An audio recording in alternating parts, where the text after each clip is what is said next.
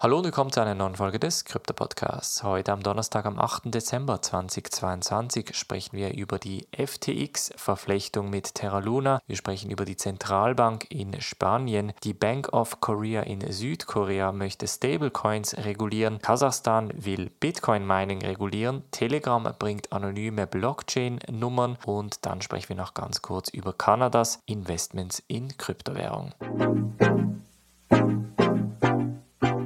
springen wir in diese erste News Story. Und zwar geht es um einen Zeitungsartikel, der in der New York Times entstanden ist, bei welchem steht, dass der FTX-Gründer Sam Bankman-Fried anscheinend Marktmanipulation betrieben habe. Grund dafür sei, und jetzt kommt Du Quan, der ehemalige Gründer von Terra Luna, ins Spiel, ein Kredit, welcher FTX bzw. Alameda von Genesis abgehoben habe, in der Höhe von etwa einer Milliarde US-Dollar, um das heutige Luna Classic, also das ehemalige Terra Luna entsprechend zu shorten. Auf der einen Seite läuft natürlich eine Anklage nun oder eine mögliche Anklage gegen Sam Bankman-Fried wegen Marktmanipulation, aber auf der anderen Seite ist eben die Story, dass der Terraform Labs CEO Du Quan da ganz klar sagt, Grund dafür, dass Terra Luna zusammengebrochen ist, war eben eine aktive Attacke gegen das Terra Luna Ökosystem.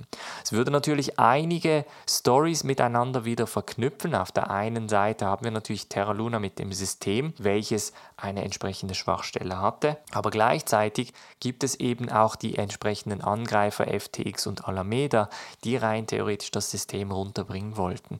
Durch diesen Zusammenbruch wurde dann Celsius geschädigt, Three Arrows Capital Capital wurde geschädigt und schlussendlich dann auch Genesis, weil dann auch FTX geschädigt wurde.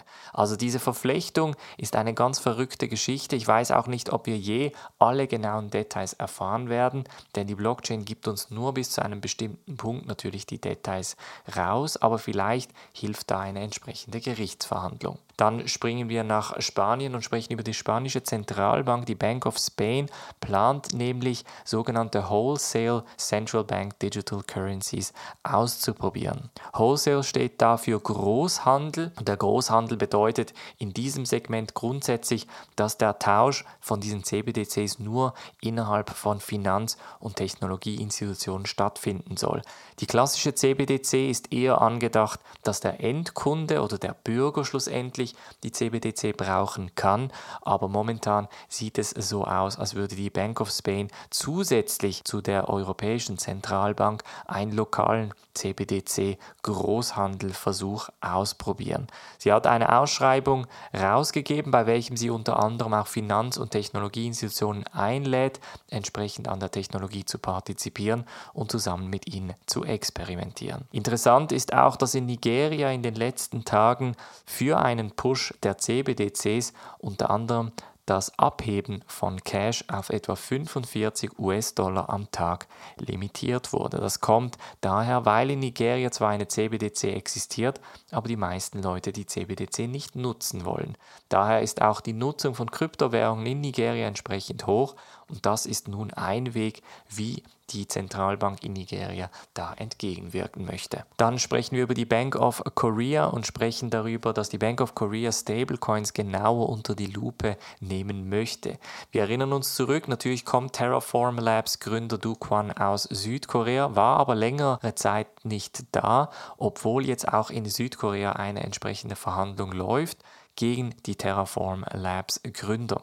Aufgrund der Terra Luna Krise hat jetzt aber die Bank of Korea sich dazu entschlossen, entsprechend Stablecoins genauer anzuschauen, weil sie die mögliche Finanzstabilität entsprechend riskieren könnten. Deshalb werden sehr wahrscheinlich neue Gesetze ausgeschrieben, welche vor allem Stablecoins regulieren würden. Das wird sich ein bisschen mit der Theorie decken, die wir Anfang des Jahres im Podcast publiziert haben, dass nämlich vor allem Stablecoins in den kommenden Monaten und und Jahren sehr stark reguliert werden. Apropos Regulierung, auch in Kasachstan läuft die Regulierung weiter. Da geht es aber eher um Bitcoin-Mining. Die wird jetzt nämlich um einiges strenger.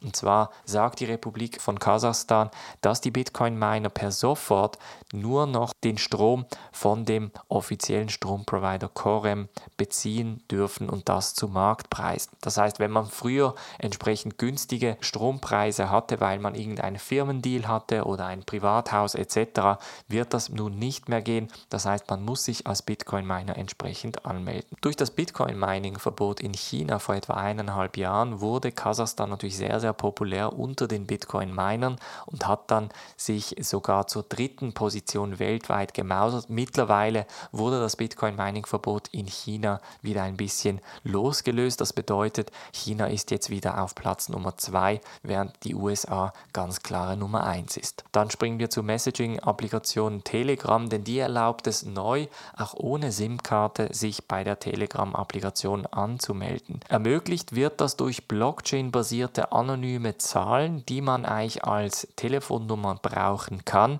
und die kann man wiederum nur auf dem dezentralisierten Blockchain-Protokoll Fragment von Telegram direkt kaufen, indem man auch den eigenen Telegram-Token, The Open Network TON, brauchen muss. Einige Nummern gehen da für sehr hohe Zahlen weg, zum Teil bis zu fünfstellige Zahlen werden bezahlt für spezielle Zahlen, aber das Ziel von der Übung ist natürlich, dass man als Telegram-Nutzer die Möglichkeit hat, sich komplett anonym für den Dienst zu registrieren. Wir erinnern uns zurück, Telegram wurde oder ist nach wie vor beim Thema Privatsphäre ganz vorne mit dabei und möchte da auch die ganz klare Nummer 1 bleiben. Dann springen wir noch nach Kanada und sprechen über den größten Pensionsfonds in Kanada, nämlich CPP Investment, welcher etwa 400 Milliarden US-Dollar Assets under Management hat.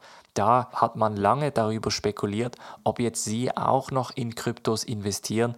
Das nachdem die Ontarios Teachers in FTX investiert haben, aber auch die Caisse de Dépôt et Placement du Québec, welche mehrere zwei- und dreistellige Millionenbeträge in FTX investiert haben. Also die Ontario Teachers haben etwa 95 Millionen US-Dollar in FTX investiert und die Quebecer dabei etwa 150 Millionen US-Dollar. Beide Pensionsfonds mussten dabei die Investments abschreiben. Das schmerzt natürlich und hat natürlich auch Wellen geworfen bei CPP Investment, welche schlussendlich einer der anderen großen Pensionsfonds ist. Mittlerweile kommentiert man gar nicht mehr über Kryptowährung, möchte das Thema gar nicht hören, aber gleichzeitig haben wir auch gesehen, dass zum Beispiel Goldman Sachs momentan Kryptofirmen anschaut, um da entsprechend Investments zu tätigen.